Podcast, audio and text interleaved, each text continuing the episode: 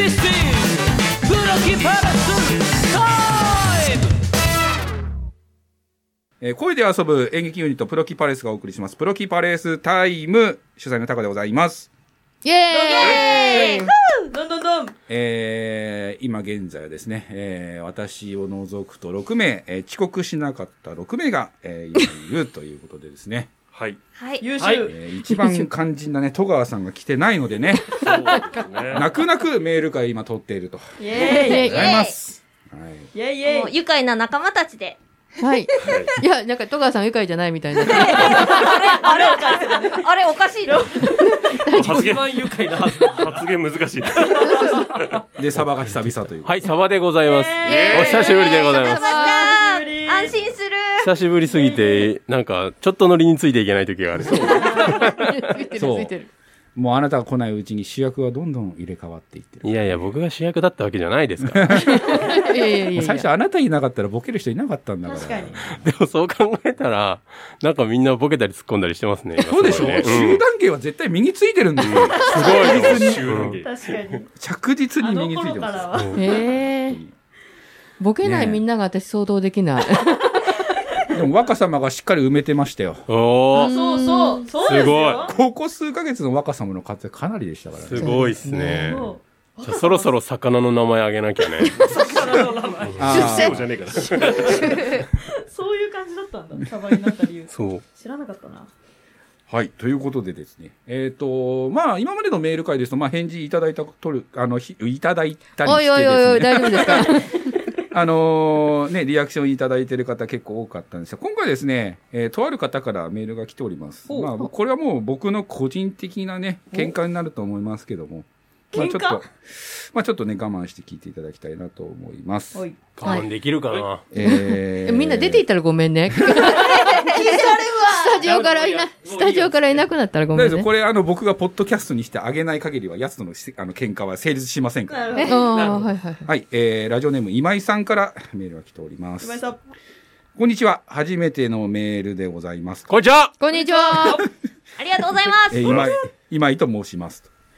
えー皆さんの、えー劇団主催をしている高の、えー高校の同級生です。おうおー皆さん、今井という名前聞いてピンとくることありませんか？え実は一回扱ってるんですけど、この今井くんっていう話。うん。え？どんなエピソードでした？はい、えー、っと、あー残念でしたね、今井くんね。えエピソードが独特すぎて覚えてないけど名前のそう。えー私の名前を聞いてピンときた方もいらっしゃると思いますが、これ残念ながらいませんでした。あ、ごめんなさい。ごめんなさい。えーごめんなさい。次からは、あの、ピンとこなかった人だって思うんで。ピンとこね今井ですね。えーえーコーヒーが飲めるのにカフェオレが飲めないという。はいはいはいはい。そっちははっきり覚えてますよ。そう、それをやったらもう偉いわエピソードは覚えてるんだよ。これ話し手の高さの問題ですよね、これ。面白かった。まあうんは覚えてますよ。そう、同級生として名前を出されて。で、僕があの、この時ですね、あの、今井という名前出した天さんだったかな。え？名前出して大丈夫なんでしたっけ？あっ、て。私も今も思いました。そうですよね。ええ名前出し、名前本名出してるなと。ラジオネームじゃないじゃんとか思ったんですけど。で、あいつが聞いてるわけねえじゃん、つって。うんうんうん。というそんなこと言ってましたえー今井からですね、えー実は、えー今井が聞いているわけがないとうん番組で言っていましたので、はい。抗議のメールを送らせていただきました。もう聞いてはた。聞いてくださった。えー佐々木、あ、これ僕の本名ね。うん。えー お前は知らないと思うが、はい。俺だけじゃなく、えー浦添上村も聞いています。これ、だから、だからええの？名前いいの？もうやりたい放題なわけですよ。これ、だ読もうかどうしようか悩んだんですけど、もう俺の本名もさらされてるし。まあ、聞いていますと。で、えーそして、あの、一番問題だった、あの、カフェオレの問題なんですけど、はい。カフェオレが飲めないのは、単純に味が嫌いなだけで、アレルギーはありませんと。ああ、よかった。あそうか。うん。はい、えー今後も聞いてますので、頑張って、というですね。でも、でもなんかえ、じゃあ、タカさんの、あの、覚え間違いっていうか、あれやったんですかね？あのー僕、あの、この、浦添上村うん。今井っていうのはよく遊んでたメンバーなんですよ。ほほ。で、あこの中のですね、浦添っていうのがね、うん。まだあの、電話するんですよ、たまに。で、あのー聞いてみました。あの時どうだったっけ？って聞いたらですね、えっ、と、まあ、細かい情報はあったんですけども、まあ、僕の記憶はね、そんなに間違えてなかったです。えっと、みんなで、いろいろと、なぜ今井が、あの、カフェオレが飲めないのかっていうのを、成分表を見ながら話してたのも合ってました。はいはいはい。確かに話したよなと。はいはい。で、わからなくて、で、えっと、休み時間に今井がトイレに行った隙に、まず、そのカフェオレ云々ではなくて、奴がいつも、あの、コーヒー牛乳を持ってるのをみんな知ってるから、喉が渇いてそれを飲みに行ったんですね、みんなで。もう飲んじゃえ、つって。はいはいはい。え、で、で、で、で人が飲んでるのを飲んじゃえって？そうそうそう。ああいつ持ってるだろう、つって、カバンの中あさって、うんあーあ、出てきた、はいはい出てきた、うんうんうんつって、浦添、上村、村山ずっこけとかね3人組ですね。みんなで、俺が遅れてその輪に入っていった時に、もうお前全部飲んじゃっていいよって言われて、ああ、つってガーって全部飲んで、だかうん。ら捨てはしなかったってことですね。ガーって飲んで、空になったんで、うん。どうしようか。はい。飲んじゃったね、つって。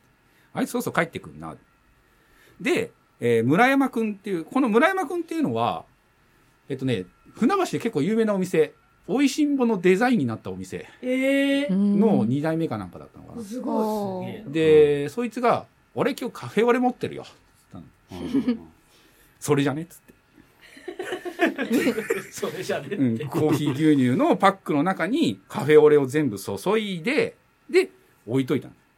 で、口開いちゃってるから、飲まれたっていうのはもう分かっちゃうじゃん。だうんかうん。らそれはもうしょうがないと。うん。で、置いといて、んだよお前ら飲んじゃったのかよって今帰ってきて普通に飲んだと。はい。コーヒー牛乳だと思って、うんはガブガブガブって飲んだら、嫌いなカフェオレだったと。で、気持ち悪くなってトイレに行った。うんうん。で、トイレに行って、えーっと、まあ、行けば大体収まるんだけど、その時点で一日のやる気をなくして今井は帰ったっていう。まあ純粋にその体調不良になったというよりかは、もうやる気がなくなって帰っただけだったっていう。あ。まあ、それが男同士の大気交換によって。まあね、今の時代だったらちょっと何か言われる。ご時世がご時世ならね。うんそっちのショックが大きかったです。あそういうこそっちか。そんなほとんど男しかいないですから、そんなのね、気にするやつなんかいませんよ。いきなりね、同級生の横行って、喉こう、この辺から、でってこうやって飲み物、飲み物にこう手伸ばしてるとくれるじゃないですか。もうそのまま一気飲みとかね。でやりますもんね。はいはいはい。確かに。もう全部飲むなよとかっていうのね。それネタとしてやってましたけど。うん。まあね、今井もね、だいぶちょっと調子乗って、こうやってメール送ってきて。いや、ちょっと、あの、ちょっと待ってください。あの、全然喧嘩するネタのところ、あの、元がわからなくて。うん仲良しだな。そうそうそうそうそうそう、聞いたよって言っそうみてん。な聞いてっからしっかりしろよみたいなメール来てます優しい。うん、ありがたい話じゃないですか。一応でも、あの、名前のところ P 入れないと、やっぱりみんな、大どう丈夫ですよ。なんですか？大丈夫本当でですか？すかその他の？聞いてないですよ、今。ね、いや、だから、他の、他の、それでまた他から来る。そうそうそうそう。誘ってんのか？クレームがそんな迎え撃つでしょ、そ。そうやってメール集めてる。あ、なるほど。すごい、すごいテクニックだ、ということか。来いよ、つって。まあ、次は浦添あたりから欲しいですね、そしたいやら。ラストも付き合い長いですからね。名指しだよみたいな。ちょっと嬉しい。でもね、あれですよ、ポッドキャスト相方探してるとき、浦添のことが頭に浮かびましたもんね。へー浦添とやってたんじゃないかなと思いますけどね。仲良し。はい。ということで、まあちょっと、えっと、ここ最近、まあお話しさせていただいた通り、あの、お仕事のメールが非常にああ、言ってましたね。はいはいはい溜まっておりまして、はい。で、まあちょっとずつ勝たしていこうということでですね、はい。えーっと、いただいたメールがですね、えーこちらですね。えーっと、以前の番組から、えーよくお便りをくださった方ですねお、えー、りょうアットマーク仕事好きさんからですね。メールありがとうございます。ありがとうございまます。はい、ということで、こんにちはえー、タカさん転職されたんですね。まあこれ1年前のメールなんで。えらい寝かしてますよね。もうスイー匂いしてますよ。一応あの、うちの番組5年ものってのありおます。寝かしてんの。ほっといてるだけやね。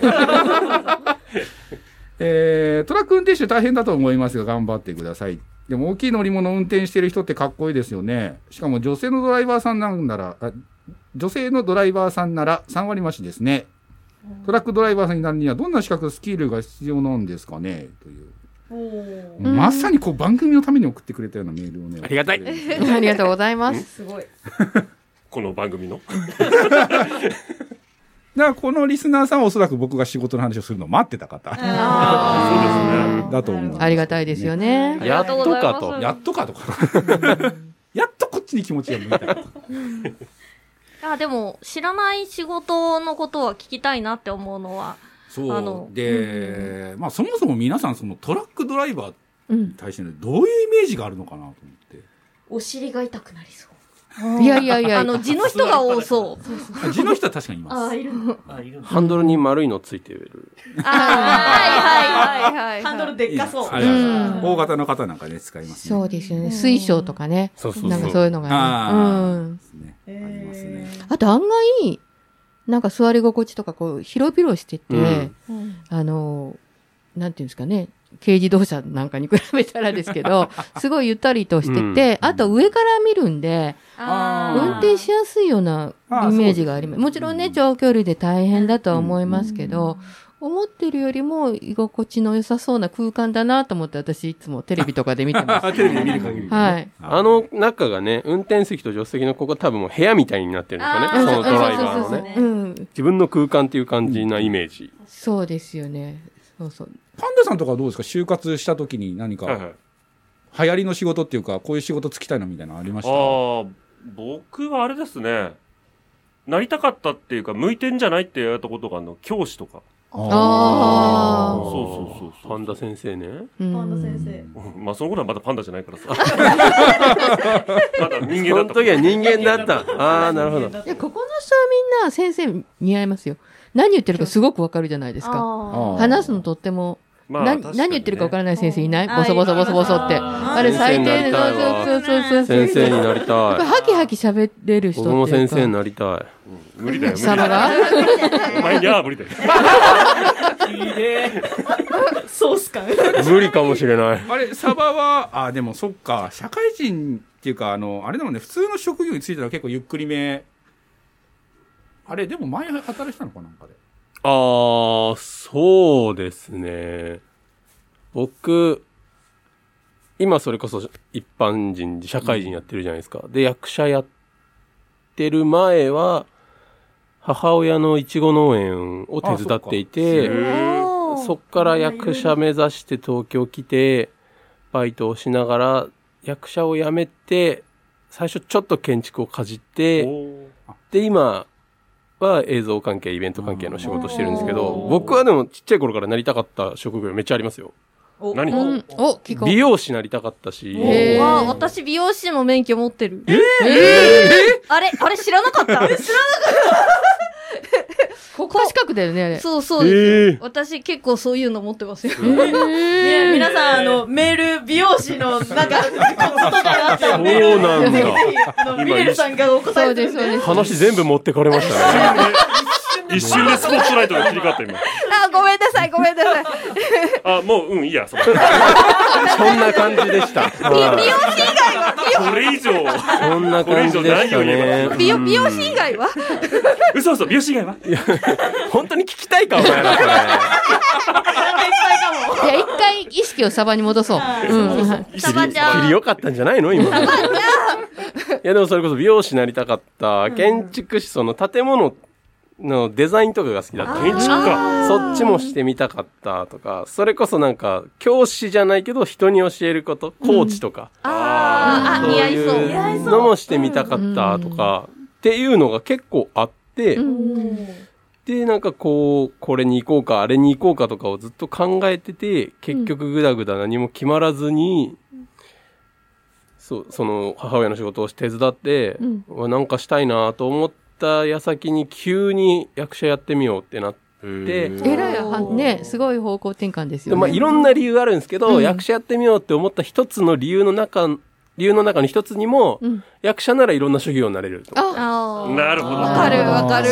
腑に落ちた。なるうほどん。ねっていうところもありましたね。うんなるほどなね。るほどねなるほど、なるじゃあそんな皆さんにですね。はい。まあせっかくこんなメール来てるので、はいクイズです私も今物流関係にいる一人の人間としてですねまあ、トラックドライバーは何が楽しいかってお話をちょっとしていこうかなと。お、はい。で、今、あの、トラックドライバー自体が、あの、昔のようなそういう、なんつうんでしょう、きつい仕事とかってイメージ。まあ、イイメージあります。うんメージあると思うんですけど、だいぶ、あの、法律で改善されてきてますあね。で、あの乗っていい時間っていうのが決まってあいるんですね。なので、あのまあ、それを守らない会社も確かにありますけど、本当にあの、どんどん社会人化というか、まともな社会人になってきた業種のような うん気がしますけど、それでもやっぱり労働時間は長いです。そうですよねね。あの、普通に比べたら全然長いですね。まあでも、コンビニの配送とかだと、まあ約9時間、まあ休憩1時間取って8時間実働しているような感じですかね。えちなみに僕みたいな、えー大きいトラック、大きめの4トントラックに乗ってい、えーやっているコースだと、だいたい13時間。おー、長い。え、それで普通なんですか？残業なしですか？あのー一応見込み残業ってやつですね。あ、なるほど。日給に含まれてるっていうあ感じ。結局その何時までに届けますっていうところの逆算して渋滞とかを加味するとプラスで動かなきゃいけないっていうところがあるんですよね。まあそうね。あー、うんなるほど。まあ、交通交通事情とかもあります、うんその日の積み荷の量とかもありますんでね、まあでも大体13時間ぐらいってとこですかねまあでもあのー普通に社会人してるよりかは稼げるうん。かなっていうところですかね。僕で大体年収が言うんですか？そう、私も今、言って大丈夫なの？P 入れるのかしら？600万ぐらいです。あらうん。あらあら。まあそのぐらい稼げるうん。ところもあります。で確かにそのあのーブラック企業と呼ばれるところもありますので、うん。すべてがそういう状況ではないです。なるほど。けども、あの、稼ぎたいと思う人はトラックドライバーやってみるのも一つの手じゃないかなと思うんですけど、なかなか向いてないんじゃないかなって思う方多いと思うんですよ。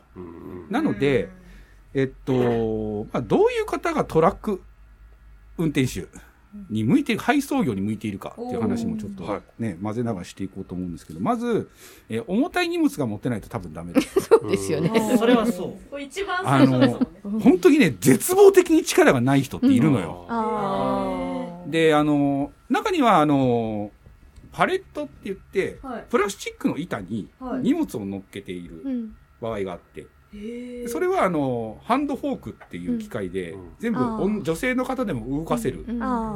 仕組みになっているものもあるんですけど、うんまあ、コンビニ配送とかだと、1店舗あたり、まあ、台車でゴロゴロ転がしていくぐらいの量は、まあ、持たないとダメかなと。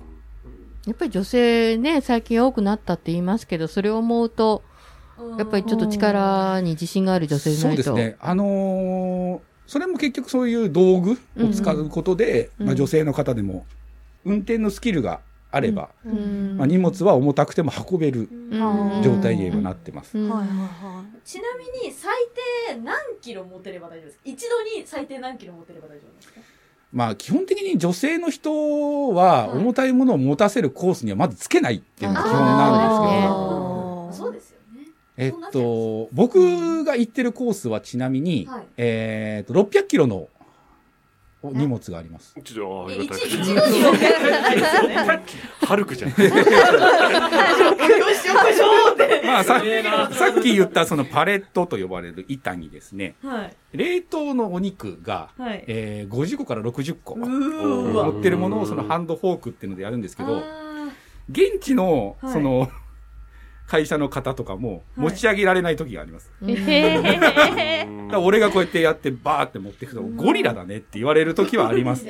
まあそういう荷物を運ぶコースもあれば、本当にちっちゃいもの、軽いものが数多くあったりとかっていうところもあります。まあコンビニで持っていくものなんて結構コンビニ行ったらあの、失礼しますって言いながらあの、コンビニのね、はいはい。ユニフォーム。着た人がね、はいおにぎり持ってきたりとかあると思うんですけど、うんあの程度です。あ、うなるほど。あとはまあ運転ができればいいかなといったところなんですけど、まあこの運転に関してもそうなんですけど、やっぱり運転のスキルが全くない方ってやっぱり10人に1人ぐらいいらっしゃいます。え？おえ、ちょっと待ってください。ないのに、免許証持っててもってことですか？そうです。ええどうやってこの人教習所受かったんだろうなっていう人います。いるいる。確かに。いる。いるいるいる。あちなみに、えっと、4トントラックは普通の免許証でいけるんですか？はい、えっ、と、ここなんですけども、はい。えー説明しよと、僕らの年代だと、普通免許を持っていた人は、はい。8トン未満のトラックまで、てか、車まで乗っていいですよっていうし仕組みになってます。その、8トン未満の免許をと渡してしまったことで、一つ問題が起こって、うん。はい。普通自動車しか運転したことない人が、うんうん。大きい4トンのトラックを運転するようになったんですね。なるあで、事故が多発したと。いうことで、えっと、その後免許が細かくうん。設定されるようになりました。うん。で、中型免許ってものができて、うん。さらに細かく準中型とか、いろんなものができ始めた。でうん免許を取るのにすごくハードルが高くなった。うんうん。っていうのがここ最近のルール改正ですようね。んだから若い子が入ってきても免許を取らせることが結構大変。う。ああ、まずそこからになるからってことですね。今までだったら、その8トン未満まで乗れたから、2トン、4トンってこう上げていってっていうことができたんですけど、あまず免許を取らせるところからーっていう風になってしまったので、結構大変。うんで、会社負担で取らせなきゃいけないっていうこともあるんで。いや、私、私、あの、車の免許持ってるんですけど、はいあの、免許取るときに、身分証にしか使わないよねって言われながら、あの、合格をしてもらったんですよ。ほんで、あ、運転するなよ。それあの、10って人に1人やん。いや、実際そうですよね。特例あります ほんで、ほんで、今、あの、まあ、ゴールドなんですけど、乗ってないから、中型車は、あ、違う違う。ん？中型車は中型車、かっこ8トンに限るって書いてあって、あ私、中型も乗れるんです。そうです。そうです。その免許を持ってる方は8トン未満まで乗れます。あだから、やっぱりその、ミレルさんみたいな人がいると事故が多発する。そうです。ミレルさんみたいな人がトラック乗ってみたいと。トラッたいなって、ク乗る仕事がしたいと。したいなって。で、そんな冒険心。で運転させたらもう大変なことになる。大変なことに。あ、でも、トゥクトゥクは乗ってみたいですけどね。トゥクトゥクはあ。の、タイの三輪車みたいな。そうそうそう。だからまあ、ね、細かくなってるんですけど、僕は、はいえーっと、ちなみに、8トン未満持ってたんですが、中型免許に、えー限定解除してます。で、僕が中型免許を限定解除したのは、えっと、特勤マッシュさんが原因なんですけど、あのー特勤マッシュの企画で、はいえっと、バスに乗って旅行がしたいっていう話が出て、おで、バス誰か運転できねえかって話になった時に、僕が手を挙げたんですよ。で、僕が取り行ったんです。はい中型免許。マイクロバスを運転できるよそううに。ですよね。8トン未満の方って、大きいトラックは乗れるんですけど、人数制限があるはずなんですよね。何人までの車 ?11 人かな、はいはそれが中型免許を解除すると、えっ、と、30人未満、29人まで乗れる。つまりマイクロバスを運転することができる。すごい。っていうのがあるので、まあね、自分のその使うものに応じて免許のね、ちょっとレベルを上げていくっていうのもまた楽しかったりもするんですけど、なる一つ気をつけなきゃいけないのは、これ俺もあの後で知ったんですけど、ほど。はい。視力。あ悪い方、えっと、今8トン未満持ってるじゃないですか。はい免許の書き換えの時に視力が、えっと0.8以下だった場合、割と厳しい。8トン未満消されます。へえ。うん。マジっすか？はい。で、でもメガネかけてったらいいんでしょ？まあそうですね。もちろん、もちろん、うん。メガネうんをかけて、それ以上あれば問題ないんですけど、あー。まあ困んねえけどな。ない人は困んないと思うんですよ。うん。で、どうなるかっていうと、今の普通免許と同じ扱いになるので、扱いになっちゃう。ん2ですねトン未満まで落とされちゃう。あー。なるほど。ただやっぱり中型免許持ってて仕事で使ってるってなると、それは絶対あってはならないことなので、そうですよね。うん。メガネ作り変えたりとかしなきゃいけないんですけど、うんあのーそういうこともあるので、まあ、免許更新の前は、ちゃんとメガネがちゃんと度数あるかどうかとかの確認をした方がいいですね。特に免許持ってる方はね。ちなみになんですけど、私、あの、メガネありっていう免許なんです。はいはいはい。それは、更新の時に、その、メガネなしで、その、もともと免許取ってたじゃないですか。はいうんそれで、メガネを、その、つけなきゃ、その、視力が合わなくなりましたっていうのでも、8トン未満は、その、メガネありに途中からなっても大丈夫なんですかね？あ、それは平気なんですね。。そうあのー視力検査の時点ではい0.8以下あー、なだとるほど。なくなっちゃあーじゃあ自分の認識でそのメガネをかけててこの視力でいけますよっていうのをその視力検査でその、そうまあ、すべてはその視力検査。なるほど。うんあ、それだったら平気なんですね。そう。ええー、知らなかった。まあ、普通免許の方は0.7以下だったと思う。そうですね、うんそうだったと思う。問題ないと思うんですけどね。うんうんまあ、そういうこともありますので、あります。うんあります。あります。早かった、早かった。私、パンダさんタカさんに、早かった。タカさんに聞い聞いてもいいですか？はい。いいですか、はいちょっと、あの、その、トラックを運転する仕事の、タカさん一番どこが好きですか？一人になれることです。うんなるほど。あ、仕事中ラジオも聞けるし。そう。ポうんッドキャストずっと聞いてられます。なるほど。だから俺人一倍、ポッドキャスト聞か聞いてますよねってよく言われますけど、んそれだけ暇なんですよ。いやいや、耳がね、耳だけが、ね。耳が暇うん、ちょうどね。そっかそっか。だからあの、長い番組を、その一本あたりが長い番組を聞くっていうのも、うんうん。結局操作することができないので、うん携帯そうですよねだから一回触ったらもうずっと流れてるものを僕は好むだけってういう感じですけどん。いいですよね。うん。私もなんかこう、なんかこう、配達、配送する、そのね、トラックは乗れないんですけど、軽自動車でいろんなお家回ってお弁当の配達とか、はいはいはい。ああいうのしたいなって。あの、やっぱり一人になる時間は何、ね、うんちょっとその辺が何聞こうとうん自由だし、電話取る、うん取らなくてもいいとかね、まあねそんなのがあるんで。ただまあ、そうですね。まあ免許の話にもなったんで、まあその辺ちょっと話そうと思うんですけど、最近大型免許を取る方って多分少なくなってるはずなんですようね。ん。で、なんでかっていうと、需要がやっぱり、うん物流の世界自体の、その、需要がだいぶ変わってきてて、昔やっぱ大型需要あったんですけど、うん。大型トラック今ほぼ需要下がってきてます。うん。何が増えてるかっていうと軽自動車なんですよ。あああ、でもうちアマゾンとかの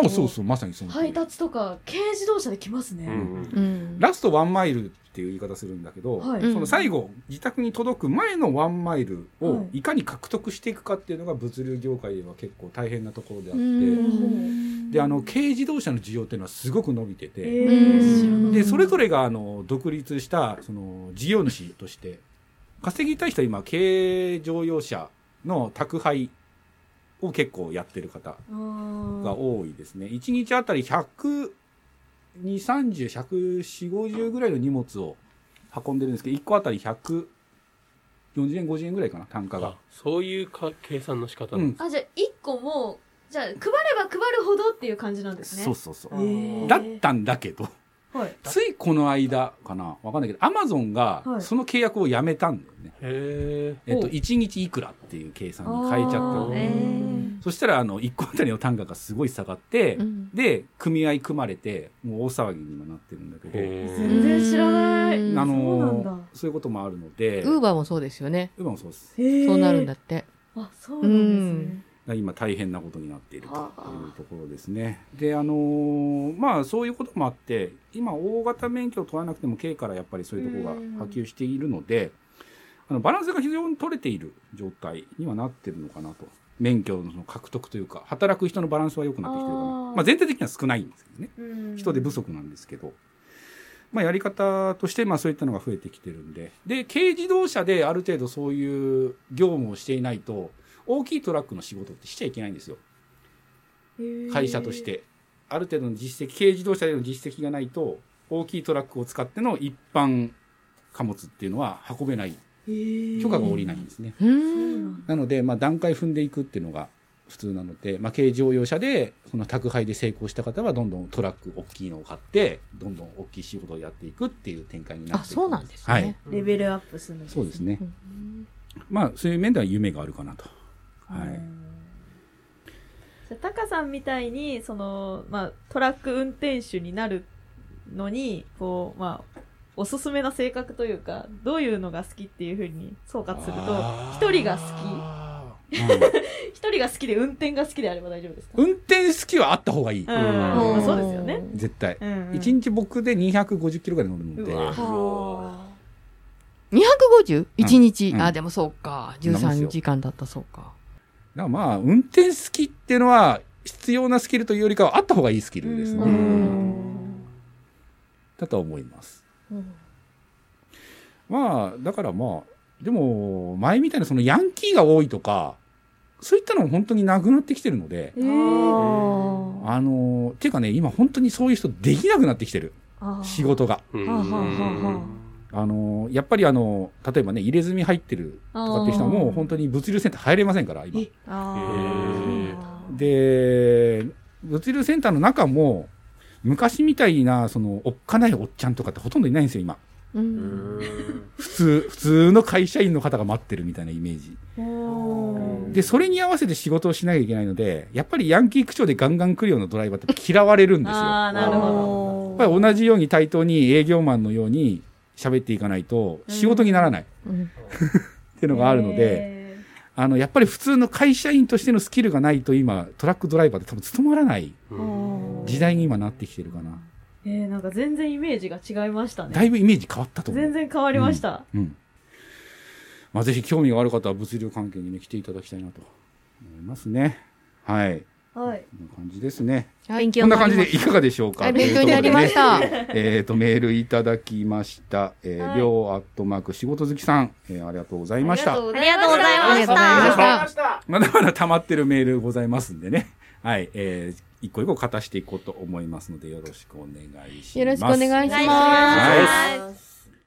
おーおーてめえ何中だこらお前おらなんだお前、お散歩中だよ、こら。その中じゃねえよどこ中だっつってんだよお散歩中だっつってんだろ、てめえ、こら。だからそうじゃねえよどこの中学だっつってんだよお散歩私立お散歩中学校卒だよ、こら。本当にあんのかよごめんなおら慣れてるよ、おら。気にすんな、おら。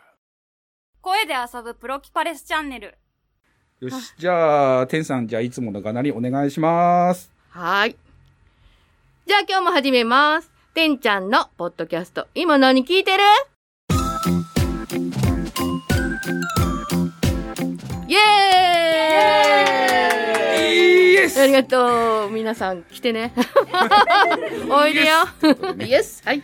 はい、ということで、まあ、毎月、なんとなく定期でやっております、このコーナーでございますけども。はい。まあ、なかなかね、天さんが自分の好きな番組を語っていただけないので、ずっと僕が喋っているような感じになってます申し訳ないです。自分の番組が一番好きで自分の番組しか聞いてないです。いや、俺最高のスキルだと思いますよ、それ。だって始めたばっかりの人って、基本的に自分の声聞くのがちょっと恥ずかしかったりとか。だからねね、ポッドキャストの方よく配信長い方とか言われますけど、うん第1回の放送なんて恥ずかしくて聞けないってもうみんなさん言いますもんね。嫌ですね。それそら、なんぼなんでもあれは嫌やわ。まあ、そんな中でですね、はい。えっと、一応前回まで、えっと、笹山さんの話を前回させていただいたはい、んですね。聞きました。で、まあ、あの、僕がもうふにゃふにゃしながら、おそらくね、喋ってて、天さんにね、あの、うわ、嬉しそうに喋ってるわって言われましたけど、あ そうそうそうそうそうそう。で、あの時にもう一方、あの、インタビューをした方っていうのがいらっしゃいまして、はい。今日はですね、その番組をちょっとご紹介しようかなと思って、あ、はい、ぜえーその方とひぜひね、教えてください。はい、えー番組名がですね、オルネポという番組でございます。オルネポ。はいはい。まあ、要は、オールナイトニッポンをもじっただけああ、そういうことか。もうし、もうね、日本語で言うたらいいのにっていつも思ってるから。は いで、えっ、と、MC されているのがですね、はいえっ、と、桃屋のおっさんという方です。あ、ほんまやの、えへえ。え桃屋のおっさん。関係ないな、あの、味味付けの、あの、瓶のあれと。関係ない。そそっちの桃屋さんではあ、なじゃなくてくてですね、関係ない。もともとあの九州で桃屋さんという居酒屋さんをされていたんですね。ああ、なそるほど、ね。このあのオーナーさんで、えっと、この「オルネボ」という番組なんですが、うん結構ですねいろいろとあのーなんでしょう僕の中では影響が大きい番組という感じがしているというところですかね。そうなんですはいね。でえっとまあえっとまずどっからお話しした方がいいかな。どっから切ります？どっかの、どの切り口から来てくる？えっとまず基本的にはこの「オルネポ」という番組なんですけど、はいまああのー桃屋のおっさん、まあ、僕はあのおっさん方。そうおっさんと呼ばれる方もいらっしゃるんですけど僕どうもおっさんと呼ぶのは嫌なので、まあ、基本的に桃屋さんという呼び方をさせてもらってるんですけども、桃屋さんが普段あったことをただただつらつらとうんお話しする番組です。ああ、いいじゃないですかえね。そういうのね。あの本当にね、あのーお世辞もなくあの悪口でもなくうん。本当に世界一聞き流しができる番組だと僕は思っております。全然心に引っかかるところがないっていうやつですか？あの、聞いて、聞き終わった後に、何も残ってないっていう。最高。結構ね、うんだからあの、僕なんかの仕事の時に結構あの、長め、時間が長めの番組を選ぶんですよ。ええで、聞いてるんですけど、もう俺ネポ最高なんですよね。一本あたりが結構長いので、はいはいずっと聞いてられるっていうところで、まあ、最高に聞き流しができる番組です。いや、頭使うポッドキャストもね、いいかもしれませんけどね。ちょっと私、ようついていかん、最近。だから、あのね、笑福で鶴瓶さんでしたかね、日常の話をしているラジオが一番面白いなんていうことを言われてましたけども、はい。まあ、確かにその日常の話をしっかりとされている番組、最近何があったかっていうことをね、ひょっとしたら家族以上に僕らリスナーの方が分かってるんじゃないかっていうぐらい、ねもう、、ああ、なるほどえね。えあの、お話をされている番組でございます。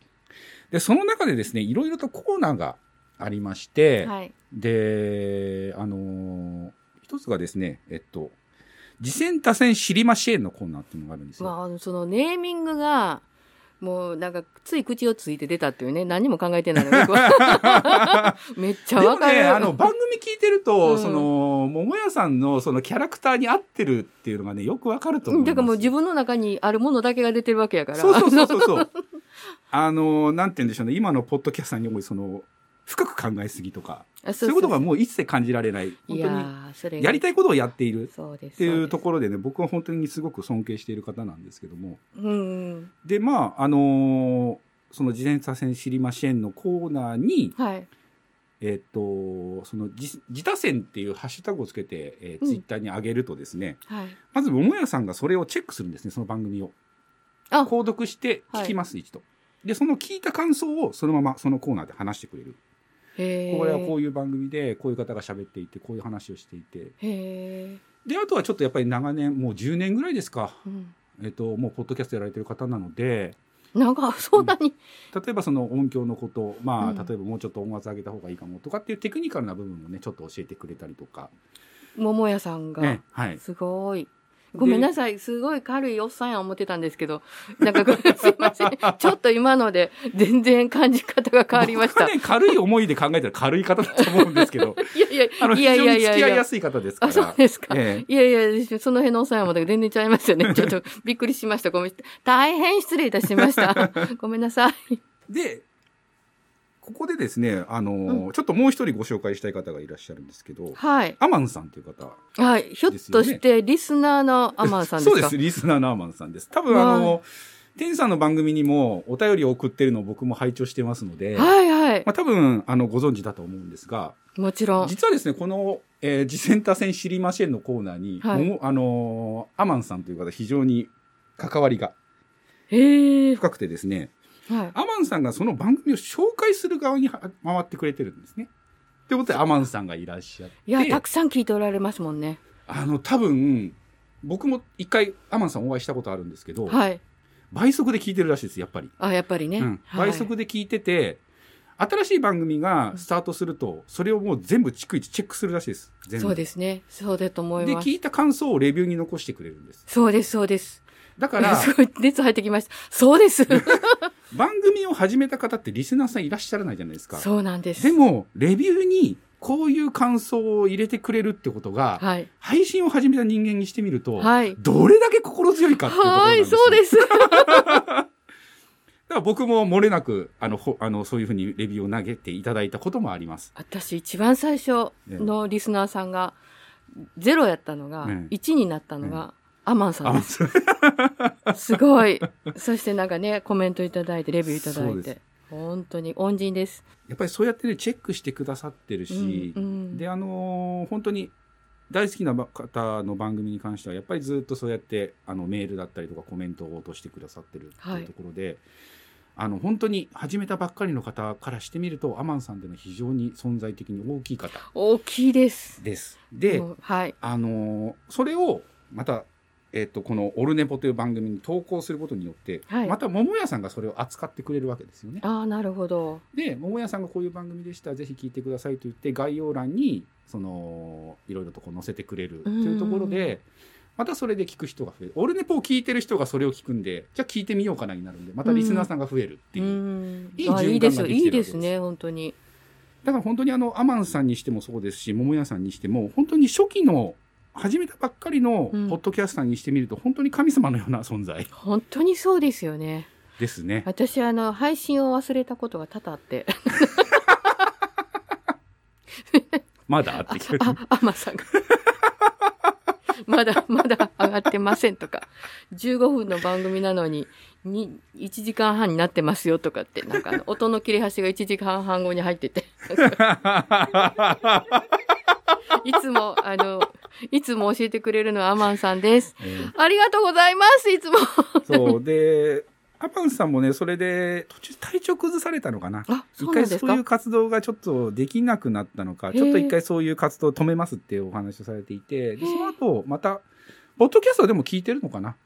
はいでも、うん、あのーそうやって、ね、新しい方にまたそういうのコメントを落とす活動をまた再開してうんやってくださってるっていうこともちょっとね、まあ、どっちかというと天さんからお聞きしているような感じですけども、あの、あ、よかった、アマンさん元気なんだなって、それで確認してるっていうところなんですけども、はいはいはいちょっとね、あの、心配はしてたんですけども、うんまあ、またそういう活動されてるということで、よかった、よかったって言ったところなんでねすけども。私も昨年の10月に、はい。あの、ポッドキャストウィークエンドはいはいはいはい。で初めてお会いしました。あ、そうですか。はいいらっしゃってたんですか。はい。お元気そうでしたよ、あその時は。はい。ちょっとね、心配してたんですけど。ああ、じゃあよかったですね。はい。はい。で、まあ今日の主役、桃屋さんに、ちょっとまた対象、あの、焦点をちょっと戻そうと思うんですけども、はい。たまたまこのオルネポ、あのーまあ収録しなきゃいけないなと思いつつも、ちょっとタイミングを見失ってて、ようやく今日撮れたわけなんですけども、うん。えっと、つい先日ですね、えっと、はい。通常配信が400回を迎えまして、まあ400回記念ということで、あ、あえー、やっぱりすごいですね。ね、あのー多分他のコーナーのやつとか含めるともう多分600オーバーぐらいは多分収録されてる配信はされてると思うんですけども、それだけもう大ベテランの、的うん。はい、方で、まあ、最初は桃屋さんという居酒屋さんをやっていたところで、まあ、そのお店を畳まれて、まあ、新しい職業についてで家族を養いながら、まあ、大きいお子さんいらっしゃるんですけどもねあそういった話をちょっとポッドキャストでされているという感じなので、あ。うんうん。まあ、ぜひ、あのー時間があるときに、ちょっとふわっと聞いてみると。あ、うん。はい、聞きます。もう。世界一の聞き流しできる番組ですから、ちょっとこれはね、ぜひ聞いていただきたいなと。はい、ぜひ聞きます。はで、あともう一つの特徴として、はいあのー番組内で扱われる曲うん。がですね、すごくセンスいいんですよ。え、えっと、ポッドキャストの、ポッドキャスト、えー、ポッドキャストなのに曲が流れてるんですか？はい。まあもちろん、あの、僕も前回お話しした通り、本人に許可を取れば、ポあッドキャはい。ストで流すことができるということで、まあ、桃屋さんももともと音楽されてたのかな。で、えっと、ビアンコネロさんっていう、えっと、バンドの曲をよく流されるんですけど、ビアンコネロさん。はい。すごくね、いい曲で、うん、なんかね、曲のセンスがいいんで、なんかその曲を聴いて、うん、ああ、なるほどな、すげえな、みたいなね。またそれもまた好きだな、みたいな。あ、じゃあすごい、なんて言うんですかね。ただのその、うん聞き終わって何もなかったことは全然ないじゃないですか。ちょっと待ってください。話が違うじゃないですか。いや、いい、いい意味でね。あ、でもね、オールナナイトニッポンとかそういう深夜放送を聞いて育った人が自分もやってみたいっていう思いで、うんポッドキャストやってるってあるでしょうね。まあ、あるでしょうね。うん憧れもあるでしょうし、うん。まあ、ああいう風な番組やりたいなって思う人も結構多いんじゃないかなと思うんですよね。ですよね、自分がこうもらった幸せを誰かにこう一人でもいいからね。ね、うんあの共有してもらいたいって思う、うん思いますよね。ですね。で、まあ、600オーバー、まあ、通常回400回を迎えたということで、はいまあ、すごいすごい先もね、うんあの、ぜひちょっと続けていただいて、新しい、ポッドキャスターさんのためにね、またそうやって力を貸していただける番組が、ね、少しでも長く続いていけばいいなそうです、ええいい循環ですよね、それね、うんシステム的に。はと。はい。まあ、この先も引き続けていこうと思いますけどもね。はいまあ、さっきあの、天さんがね、い。はい。収録もうしてるんじゃないですかとかね、いろいろ言ってましたけど、うんうん。桃屋さんにも全く同じこと言われまして。タコさんいつから収録スタートするんですか？いやもうもう撮ってますよ やられたですよね。そうですよ、も桃屋さんにも言われたなって今思い出しましたう。思い出しました？ええインタビュー取らせていただいた時にね、うん、あ、そうなんですね。ええはいはい。まああの東京にたまたま来た時にインタビュー取らせていただいたんですけど、はい。まあ、お会いしてお話ししたらまあやっぱりその番組に対するだけでなくてそのポッドキャストに対する愛情がすごく深い方だっていうのはね、感じられたので、はい。あ本当にぜひ、あそうですね。うん、聞いていただいて、はい。本当次戦多戦知りませんのコーナーに関しては本当にここで紹介された番組は、うん、で次戦多戦ですから私しようかいなじゃあ聞いて。聞いたらどうですか？はい。一回いやよく聞き込んでからね、聞きもせんと入れたらおかしく。もうアマンさんにね、はい。喜ばれるんじゃないですかねそうですね、ぜひぜひアマンさんは本当にあの特別だと思ってます私 なん本当そう思ってる方多いと思はいいますよ、はだから以前紹介したダゲな時間さんいうんうんうん。も多分最初アマンさんに紹介されてだと思います。すごい人なんですね。すごい人ですよ。ね。はい私だけのアマンさんやと思ってたんですよ。そう 皆さんそう思うんですよ。そう。すごい根強いファンがついたと思っちゃうかもしれないですけどそうそうあの方は皆さんに対して平等です。そうなんですね。ただあの慣れてきて例えば2番組目とか、うん。あとはもう何年もやってる方とかが新番組を始めたっていう時には、レビューはしてくれません、あ本当だ。はい、そうでしたはいはいはい。2番組目3番組目はレビューはしないんだけど聞いてくれてる、ああそれはそうですそうです。そういう感じになると思いますなるほど。で本当に初めてポッドキャストを始めた方に対はい。してそういうフォローをしていやそうだったんです。ね、い、やまあでも今でもずっとこれからも私はアマンさんは私だけのことが好きやとずっと思っときます。それは勝手でしょ私。くれる、あは勝手です勝手じゃあ勝手にしたらいいじゃん。ね はい。はいというこのままで嘘です。ということで、まあ、桃屋さん400回、えーはい。お疲れ様でした。まあ、この先もぜひ、えー番組続けていただきたいと思います。ぜひ桃屋さんも聞きます。はい、で、ぜひ、えっと、ぜひじゃねえや、えっと、次回がですね、はい。まあ、えっと、先日、えっと、お話しした通り、えっと、まあ。笹山さんのバンド、うんうんバンドじゃない、えー笹山さんの、えっと、この、あのーライブで出会った、えー、春さんだったり、Q さんの話をしていきたいと思うので。はい。えーあそこで iPad をいじっている、うん。えーパンダさんに参加してもらいながらお話を伺っていこうかなと思いまはーい。よろしくお願いします。す。はるさんなんかはね前の飼い主ですからね。飼い主前のパンダ前の飼育員ですから、ね。ね飼育員はい、パンダだけに。パンダだけに。ね、だからその辺のねちょっとお話も伺いたいなと思いますので。はい、はい。楽しみです。はい。と思います。はい。はい。ということで、えー、天使さんのポッドキャスト今何聞いてるのコーナーでございました。ありがとうございました隣の君を見失って